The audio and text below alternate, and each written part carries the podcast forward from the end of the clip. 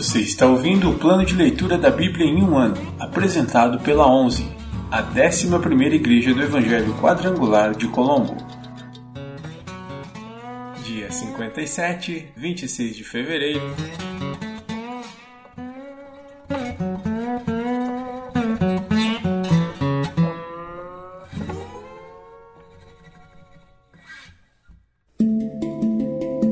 Novo Testamento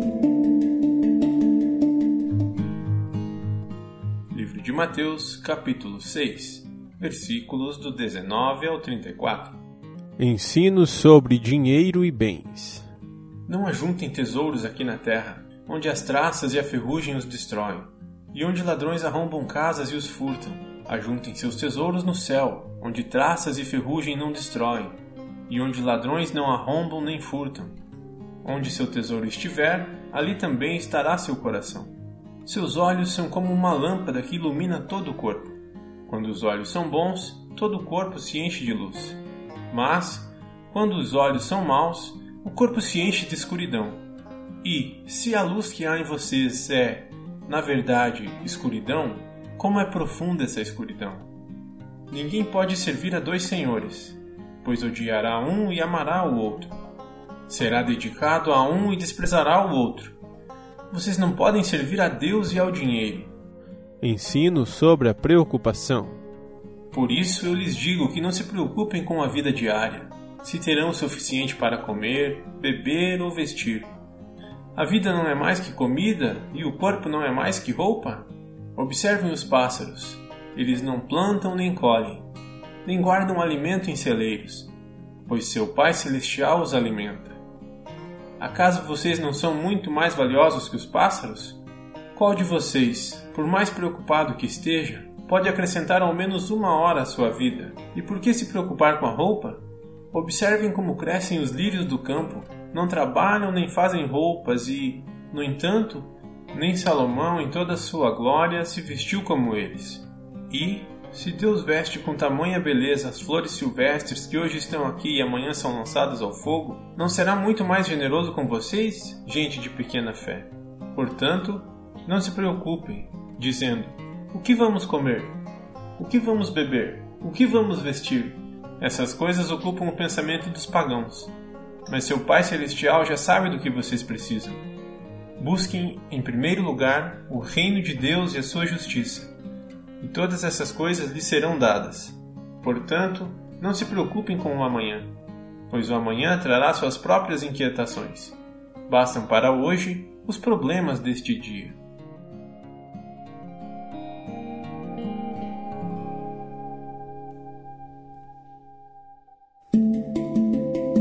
Antigo Testamento Pentateuco ou Torá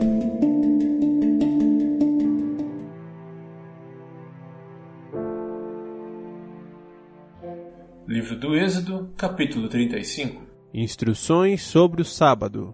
Moisés reuniu toda a comunidade de Israel e disse: Estas são as instruções que o Senhor mandou que seguissem. Vocês têm seis dias na semana para fazer o trabalho habitual, mas o sétimo dia será um sábado de descanso total, um dia consagrado ao Senhor. Quem trabalhar no sábado será executado. Nem sequer acenda um fogo em suas casas no sábado. Ofertas para o tabernáculo. Então Moisés disse a toda a comunidade de Israel: Foi isto que o Senhor ordenou: entreguem uma oferta ao Senhor.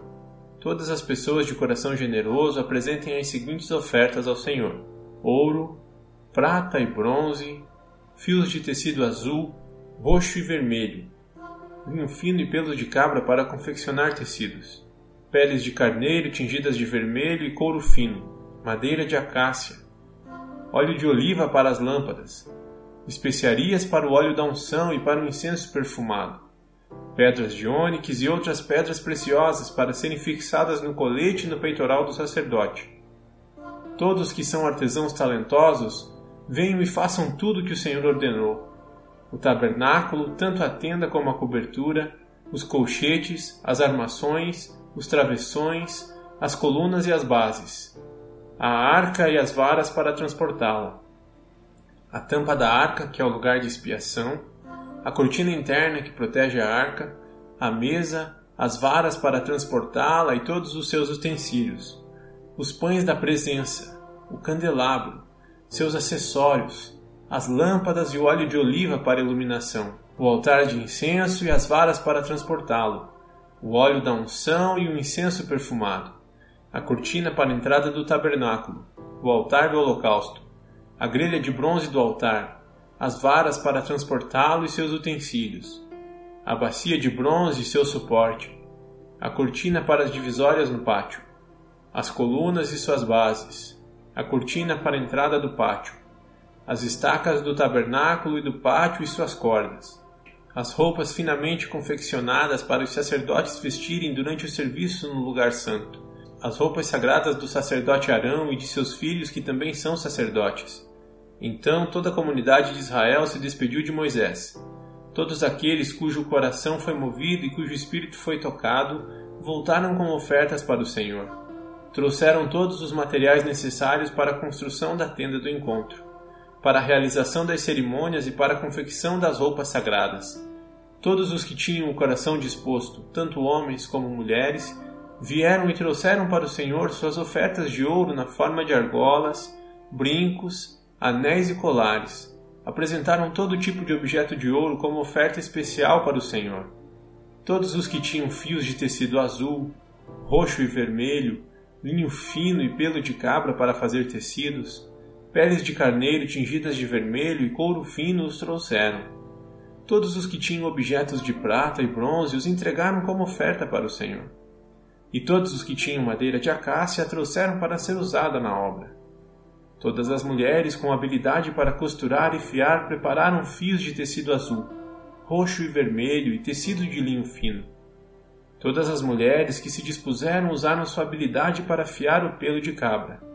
Os líderes trouxeram pedras de ônix e as outras pedras preciosas para serem colocadas no colete sacerdotal e no peitoral das decisões. Trouxeram também especiarias e óleo de oliva para a iluminação, para o óleo da unção e para um incenso perfumado. Assim, todos os israelitas, todos os homens e mulheres dispostos a ajudar no trabalho que o Senhor havia ordenado por meio de Moisés, trouxeram suas ofertas e as entregaram de bom grado ao Senhor. Então Moisés disse ao povo de Israel: O Senhor escolheu especificamente Bezalel, filho de Uri e neto de Ur, da tribo de Judá. O Senhor encheu Bezalel com o Espírito de Deus e lhe deu grande sabedoria habilidade e perícia para trabalhos artísticos de todo tipo. Ele é exímio artesão, perito no trabalho com ouro, prata e bronze. Tem aptidão para gravar e encravar pedras preciosas e entalhar madeira. É mestre em todo o trabalho artístico. O Senhor capacitou tanto Bezalel como Auliabe, filho de Aizamac, da tribo de Dan, para ensinarem suas aptidões a outros. O Senhor lhes deu habilidade especial para gravar, projetar, Tecer e bordar linho fino com fios de tecido azul, roxo e vermelho. São excelentes artesãos e projetistas. Livro do Êxodo, capítulo 36 O Senhor deu sabedoria a Bezalel, a Oliabe e aos demais artesãos talentosos e os capacitou com habilidade e entendimento para realizarem todas as tarefas relacionadas à construção do tabernáculo. Eles o construirão conforme o Senhor ordenou. Moisés chamou Bezalel, Auliabe e os demais artesãos especialmente capacitados pelo Senhor e que estavam dispostos a realizar a obra. Moisés lhes deu os materiais doados pelos israelitas como ofertas para a construção do santuário. O povo, porém, continuava a trazer voluntariamente mais ofertas todas as manhãs. Por fim, os artesãos que estavam trabalhando no santuário interromperam a obra e informaram a Moisés: O povo trouxe mais que suficiente para completarmos o trabalho que o Senhor nos ordenou. Então Moisés deu a seguinte ordem, que foi transmitida a todo o acampamento: Homens e mulheres, não preparem mais ofertas para o santuário. Temos o suficiente. Assim, o povo parou de trazer suas ofertas. Suas contribuições foram mais que suficientes para completar todo o projeto. A construção do tabernáculo.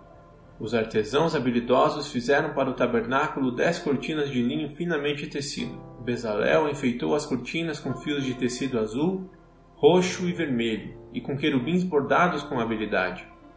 As dez cortinas eram exatamente do mesmo tamanho, com 12,6 metros de comprimento e 1,8 metro de largura. Juntaram cinco das cortinas para formar uma cortina longa e depois juntaram as cinco restantes para formar outra cortina longa. Bezalel fez 50 laços de tecido azul e prendeu-os ao longo da borda da última cortina de cada conjunto. Os 50 laços ao longo da borda de uma cortina coincidiam com os 50 laços ao longo da borda da outra cortina. Em seguida, fez 50 colchetes de ouro e prendeu as cortinas longas uma à outra. Desse modo, o tabernáculo foi formado de uma só peça contínua. Fez também 11 cortinas de tecido de pelo de cabra para cobrir o tabernáculo. Essas 11 cortinas eram todas exatamente do mesmo tamanho, com 13,5 metros de comprimento e 1,8 metro de largura. Bezalel juntou cinco das cortinas para formar uma cortina longa e depois juntou as seis restantes para formar outra cortina longa. Fez 50 laços para a borda de cada cortina longa. Fez ainda 50 colchetes de bronze para prender as cortinas longas uma à outra. Desse modo, a cobertura da tenda foi formada de uma só peça contínua.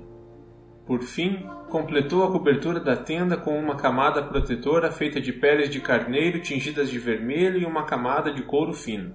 Para a estrutura do tabernáculo, Bezalel construiu armações de madeira de acácia. Cada armação tinha 4,5 metros de altura e 67,5 centímetros de largura, com duas hastes na parte inferior de cada armação, Todas as armações eram idênticas. Construiu vinte armações para sustentar as cortinas do lado sul do tabernáculo. Fez também quarenta bases de prata, duas para cada armação, de modo que as hastes se encaixavam firmemente nas bases. Para o lado norte do tabernáculo, construiu outras vinte armações, com quarenta bases de prata, duas bases para cada armação. Fez seis armações para a parte de trás, o lado oeste do tabernáculo junto com mais duas armações para reforçar os cantos das duas extremidades do tabernáculo. As armações dos cantos foram emparelhadas na parte inferior e firmemente ligadas uma à outra na parte superior com uma argola, formando um só suporte de canto. Ambos os suportes de canto foram feitos dessa maneira. Havia, portanto, oito armações na parte de trás do tabernáculo, encaixadas sobre dezesseis bases de prata duas bases debaixo de cada armação. Em seguida, fez travessões de madeira de acácia para ligar as armações. Cinco travessões para o lado norte do tabernáculo e cinco travessões para o lado sul. Fez também cinco travessões para a parte de trás do tabernáculo, que ficava virada para o oeste. Fez o travessão central ligado a meia altura às armações, estendendo-se de uma ponta a outra do tabernáculo. Revestiu as armações com ouro e fez argolas de ouro para sustentar os travessões.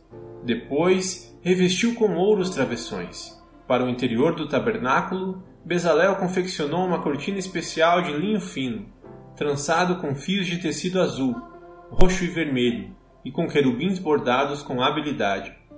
Fez para a cortina quatro colunas de madeira de acácia e quatro ganchos de ouro. Revestiu as colunas com ouro e apoiou-as sobre quatro bases de prata. Em seguida, fez outra cortina para a entrada da tenda, confeccionou-a com linho finamente tecido e bordou-a artisticamente, usando fios de tecido azul, roxo e vermelho. Pendurou a cortina em ganchos de ouro presos a cinco colunas. Revestiu com ouro as colunas, seus capitéis e seus ganchos e mandou fundir para elas cinco bases de bronze.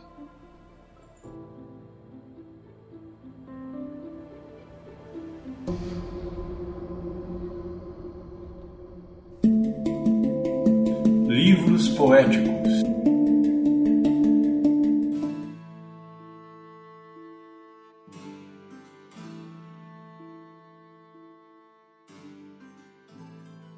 Livro de Provérbios, capítulo 16.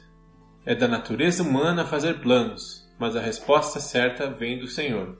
Ainda que as pessoas se considerem puras, o Senhor examina as intenções de cada um. Confia ao Senhor tudo o que você faz e seus planos serão bem-sucedidos. O Senhor fez tudo com propósito, até mesmo o perverso para o dia da calamidade. Os orgulhosos são detestáveis para o Senhor. Certamente serão castigados. Amor e fidelidade fazem expiação pelo pecado. O temor do Senhor evita o mal. Quando a vida de uma pessoa agrada o Senhor, até seus inimigos vivem em paz com ela. É melhor ter pouco com justiça que ser rico com desonestidade. É da natureza humana fazer planos, mas é o Senhor quem dirige nossos passos. As decisões do rei têm grande autoridade. Ele nunca deve julgar de modo injusto. O Senhor exige balanças e pesos exatos. Ele determina os padrões da imparcialidade. A maldade é detestável para o rei, pois seu governo é estabelecido sobre a justiça. O rei se agrada de palavras que vêm de lábios justos e ama quem fala o que é certo. A ira do rei é como uma sentença de morte, mas o sábio procura acalmá-lo. Quando o rei sorri, há vida. Seu favor refresca como chuva de primavera. É melhor adquirir sabedoria que ouro, e é melhor obter discernimento que prata. Caminho dos justos os afasta do mal. Quem segue esse caminho está seguro. O orgulho precede a destruição, a arrogância precede a queda. É melhor viver humildemente com os pobres que repartir o despojo com os orgulhosos. Quem ouve a instrução prospera, quem confia no Senhor é feliz. O sábio é conhecido por seu discernimento. Palavras agradáveis são convincentes. A sensatez é fonte de vida para quem a possui, mas é desperdício disciplinar os insensatos. Da mente sábia vem conselhos sábios. As palavras dos sábios são convincentes. Palavras bondosas são como mel, doces para a alma e saudáveis para o corpo. Há caminhos que a pessoa considera corretos, mas acabam levando à estrada da morte. É bom que os trabalhadores tenham apetite. O estômago vazio os impulsiona. A pessoa sem caráter cria problemas. Suas palavras são fogo destruidor. O perverso semeia discórdia. O difamador separa até os melhores amigos. A pessoa violenta engana os companheiros e os leva para o mau caminho. Com olhos semicerrados, as pessoas tramam o mal. Com um sorriso malicioso, o põem em prática. Os cabelos brancos são coroa de glória, para quem andou nos caminhos da justiça. É melhor ser paciente que poderoso. É melhor ter autocontrole que conquistar uma cidade. As pessoas podem lançar as sortes, mas quem determina o resultado é o Senhor.